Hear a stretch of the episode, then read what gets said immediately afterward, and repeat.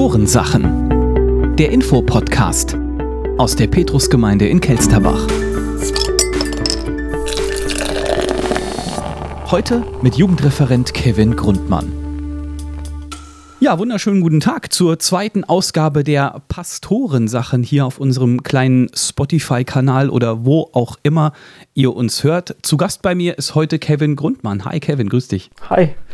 Kevin, Du hast das kürzeste Streichhölzchen gezogen, habe ich so den Eindruck. Du musstest äh, hier zu mir in den Keller kommen zur Aufnahme. Wie fühlst du dich damit so gerade? Ich fühle mich eigentlich ganz gut damit. ähm, es ist bequem. Ich habe einen netten Gesprächspartner. Uh. Und äh, ich freue mich drauf und bin gespannt auf die Fragen, die kommen werden. Vollkommen richtige Antwort. Wir haben gesagt, wir haben äh, immer so eine Getränkelänge zusammen Zeit. Das hat letztes Mal bei Uwe so lala geklappt. Was hast du dir heute für ein Getränk ausgewählt und warum?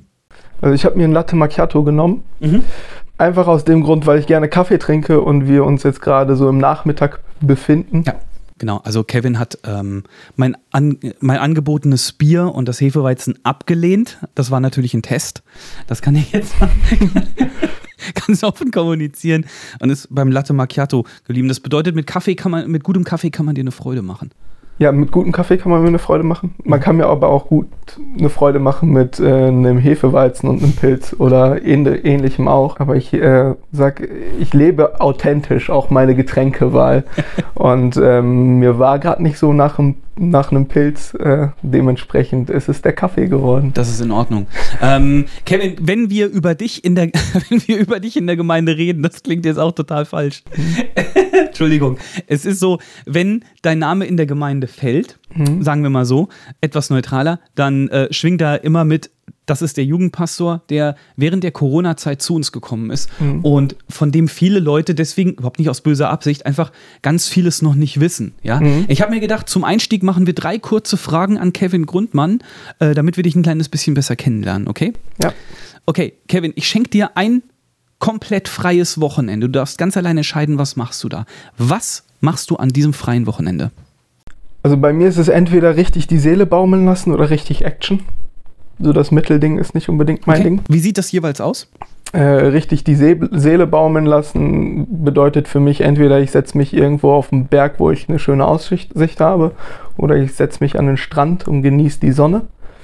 Ähm, und richtig Action bedeutet ähm, Snowboarden, ähm, Motorsport, irgendwas in den Bereichen einfach ähm, was tun oder auch, aber auch wandern. Äh, das kann auch ähm, einfach entweder richtig gechillt, einfach Ruhe oder richtig gefordert werden. Das sind so die Dinge, äh, wo ich mich sehe. Mhm, sehr gut. Ähm, dein absoluter Lieblingsfilm und warum? Das ist schwierig, weil es immer um das jeweilige Projektfilm oder um, um, um die Schiene geht, in dem der Film handelt. Äh, Wenn es um Fantasy geht zum Beispiel, dann ist es Herr der Ringe. Okay, ja. Äh, verständlich, Nachvollziehbar. Ähm, da ist nach Herr der Ringe auch nicht mehr so viel passiert auf dem Markt irgendwie, oder? Wenn es äh, um Sport geht, äh, The Art of Flight ist ein äh, Snowboard-Film. Oh, stark, okay. Den ich äh, mega feier und gut finde. The Art of Flight, ne? Genau. Der, den gab es vor einiger Zeit bei Prime, habe ich zumindest mal reingeguckt, ja. Mhm. Auch allein von den Bildern. Ähm, man sieht einfach, was der Herr da gemacht hat. Die Berge, da läuft ein Bär durchs Bild und äh, es ist so genial. Und wenn ich so großartige Bilder sehe, kann ich auch nicht anders als, äh, das ist für mich fast schon Lobpreis. Das ist tatsächlich ein Film, der die Schöpfung, also es geht um Snowboarder beziehungsweise um ja. Extremsportler ja. und so, aber es ist schon ein Film, der die Schöpfung feiert, definitiv. Ja. ja. Okay, hast du noch einen Tipp für Komödien? Der lustigste Film, den du kennst? Es gibt einen Film, den wir in der Bibelschulzeit sehr gefeiert haben. Napoleon Dynamite, wenn das was sagt. Ich habe den Titel schon mal gehört, tatsächlich, kann dir aber nicht sagen, worum es geht. Eigentlich muss man den sehen. Er ist sehr, sehr stumpf und beim ersten Mal wird man ihn nicht verstehen. Aber je öfter man ihn sieht, umso besser wird er. Ähm, aber wie das bei so vielen Filmen auch ist, du brauchst die richtigen Leute zum Gucken, damit ja. er wirklich äh, seine Wirkung entfaltet. Oder die richtigen Substanzen, die vorher. Egal. Kevin, was kannst du nicht, würdest es aber gerne können? Ähm, Trompete spielen. Was? also Trompete ist etwas, was ich ähm, wirklich feier. So. Jetzt so wegen Jericho oder? Nee, ähm, ich habe schon vorher Blasinstrumente als interessant empfunden, Mhm. ähm, aber hatte während eines Praktikums war eine Beerdigung ähm, Mhm. und das war in Baden-Württemberg, so mitten der Friedhof, so zwischen den Bergen Mhm. Und es gab einfach zur Begleitung dazu, zu Trau also die Trauermusik war ein Trompetenspieler. Mhm. Ich muss sagen, das war, ich musste lächeln, weil ich das unheimlich schön fand. Mhm. Okay. Einfach die Sonne, die Berge, alles, was der Herr drumherum geschaffen hat Mhm. und diese Trompetenklänge, das wirkt fast schon makaber. Ja, wenn du da grinsend stehst auf der Beerdigung, wirkt das eventuell makaber. Aber du hast es Aber- ja gut erklärt, auch Ja, warum da die Laune gehoben war. Okay. Ähm, die nächste Frage befasst sich jetzt schon mit der äh, Gemeinde. Darfst zwischendurch noch einen Schluck nehmen. Wie erlebst du die Gemeinde gerade? Ähm, was geht in der Gemeinde so ab? Und erzählst du uns vielleicht noch ein bisschen was zur Jugendwohnwoche, die vor einiger Zeit jetzt äh, war? Ähm, wie erlebe ich die Gemeinde aktuell? Ähm, du hast auch schon vorher zum Anfang gesagt, äh, der Jugendpastor, der Jugendreferent, der in der Corona-Zeit kam. Und das ist auch jetzt wieder eine Herausforderung, mit der wir uns beschäftigen. Ähm, wir müssen mit den Gegebenheiten, wir haben umgehen, die wir aktuell haben. Wir haben viele Schwierigkeiten halt auch, die dadurch auf uns zukommen und denen wir begegnen müssen. Äh, ich sage immer, wir müssen ein Gleichgewicht herstellen zwischen ähm, physisch oder körperlicher Gesundheit, aber auch geistlicher Gesundheit. Und ähm, da sind die, die Ansprüche auch verschieden, die Ängste sind verschieden, Ja. denen müssen wir begegnen. Und das ist in der aktuellen Situation etwas, ähm, womit wir hart am Kämpfen sind auch. Und wo wir gucken, wo können wir den Menschen Gemeinschaft geben, die sie brauchen. Mhm. Äh, wo können wir die Sicherheit geben, die sie brauchen? Und wie, re wie reagieren wir einfach auch auf die Gegebenheiten, die wir durch die aktuelle Situation, durch, äh, durch unsere Regi Regierung auch ähm, gestellt bekommen? Das sind alles Herausforderungen. Und die gestalten sich auch in jeder Altersgruppe anders. Äh, In der Gemeinde, mit, also im normalen Gemeindedienst, mit der Jugend, mit den Teenagern und mit den Kids, das sind jeweils ganz andere Herausforderungen, vor denen man da steht. Was heißt es jetzt zum Beispiel ganz konkret in deiner Mhm. Jugendarbeit? Mhm. Wie sehr schränkt Corona euch da ein? Wa- Was ist da gerade das Riesenproblem? Ähm, Wir wollen viel Gemeinschaft miteinander haben. Mhm. Wie ich auch schon vor, auch wieder zu Beginn gesagt habe, zum, äh, zum Getränk, äh, ich will mein Glaubensleben authentisch leben. Und ich glaube, das ist etwas Wichtiges im Glauben, dass wir Leben und Glauben miteinander teilen. Dass wir nicht sagen, ey, das ist eine Sache, die, die gehört nur mir, Mhm. sondern dass wir miteinander leben. Und miteinander leben ist davon abhängig, dass wir auch Nähe miteinander teilen. Mhm. Und äh, dort sind wir eingeschränkt, dass wir eben nicht äh, uneingeschränkt unsere miteinander Kontakt haben können, sondern dass wir eben ähm, anderthalb Meter Abstand voneinander haben müssen. Äh, dass wir eingegrenzt sind in der Zahl von Leuten, die zu den Jugendveranstaltungen kommen können ähm, oder zu den Gottesdiensten. Ja. Wir haben einmal eine Veranstaltung gehabt, Teenager und Jugendliche gemeinsam, jetzt während der Wohnwoche zum Beispiel. Mhm. Da waren wir hart an der Grenze. Ähm, wenn, wenn dann zu viele Gäste kommen würden oder wir noch sagen würden, wir laden unsere Freunde noch dazu ein, ähm, dann wäre das nicht realisierbar Ja. in dem Fall, weil dann müsste man auf mehrere Räume sich aufteilen, dann ist die Gemeinschaft nicht mehr gegeben. Ja. Und äh, ja, die Jugendlichen und die Teens, die gucken genug auf Bildschirme, die haben keine Lust, um äh, bei der Übertragung die ganze Zeit äh, Ja. auf ein Beamerbild nur zu gucken. Mhm. Und äh, an den Stellen merkt man dann doch, wir sind in der Planung auch ein bisschen eingeschränkt, weil wir wollten es gerne zum Beispiel diesen Abend offen gestalten, dass wir sagen, wir laden die Jugendlichen der Nachbarjugenden ein, wir laden Freunde ein. Aber dann hätten wir unsere Teens nicht einladen können. Ja, klar. Das, sowas geht halt einfach momentan nicht.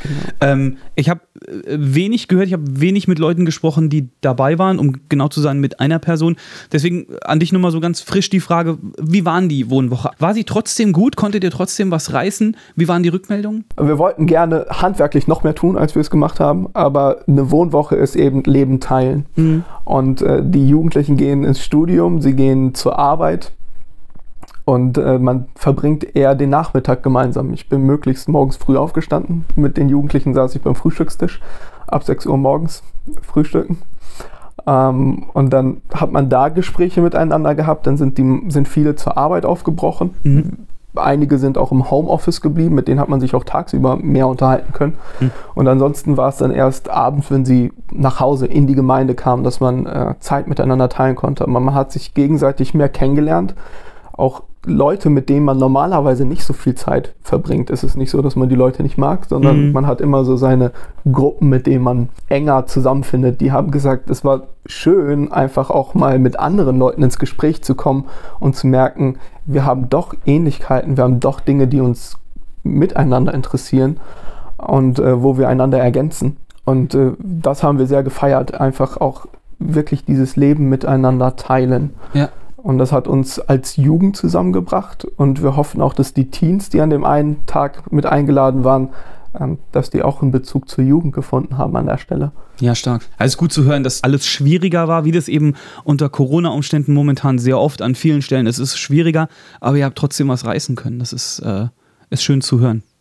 Das heißt, es wird eine nächste Wohnwoche geben, wahrscheinlich. Definitiv. Also es wurde schon angefragt, sowohl von den Teens, die eine haben möchten, als auch von den Jugendlichen. Ähm, möglichst schnell, möglichst bald. Okay, erzähl uns bitte doch noch ein bisschen was dazu, was momentan noch in der Gemeinde abgeht. Also, was habt ihr Ältesten gerade auf dem Herzen, beziehungsweise was ist in der Gesamtleitung gerade so Thema, wenn es um Gemeinde geht? Wir kommen gerade aus einer Zeit, die gerade schwierig ist, oder wir stecken auch noch in einer Zeit, die schwierig ist mit Ja. Corona, aber auch mit den Sachen, die wir in der Gemeinde hatten. Ja. Ähm, dass wir vor Fragen standen, Herausforderungen uns äh, neu irgendwie auch finden mussten und auch gucken wollten und mussten, ähm, in welche Richtung wollen wir gehen, in welche Richtung äh, zieht es die Gemeinde, ähm, was für eine Rolle spielt die Gemeinde in Kelsterbach Hm.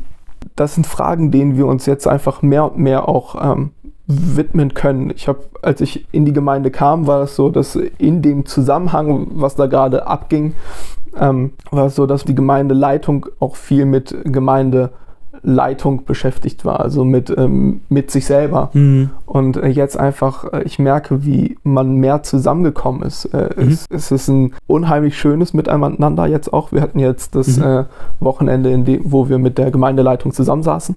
Man freut sich einfach auch wirklich, neue Dinge anzufangen, ähm, Mhm. nach vorne zu gehen und ähm, im Reich mitzuwirken und zu arbeiten. Und ähm, diese Freude, die ist einfach äh, ganz neu aufgeflammt. Mhm. Nicht, dass sie vorher nicht da war, aber man hat sich mit anderen Dingen beschäftigt. Ja. Und äh, jetzt kann man sich wirklich auf den Dienst selbst mehr und mehr konzentrieren und sieht die Dinge, die man anpacken möchte, Mhm. die Dinge, die man verändern möchte ähm, und äh, kann Hand in Hand arbeiten. Okay. Abschließende Frage.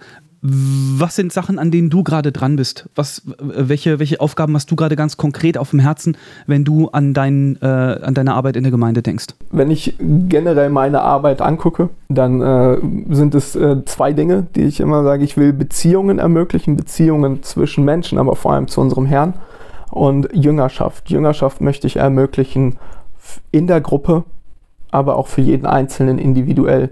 Äh, warum?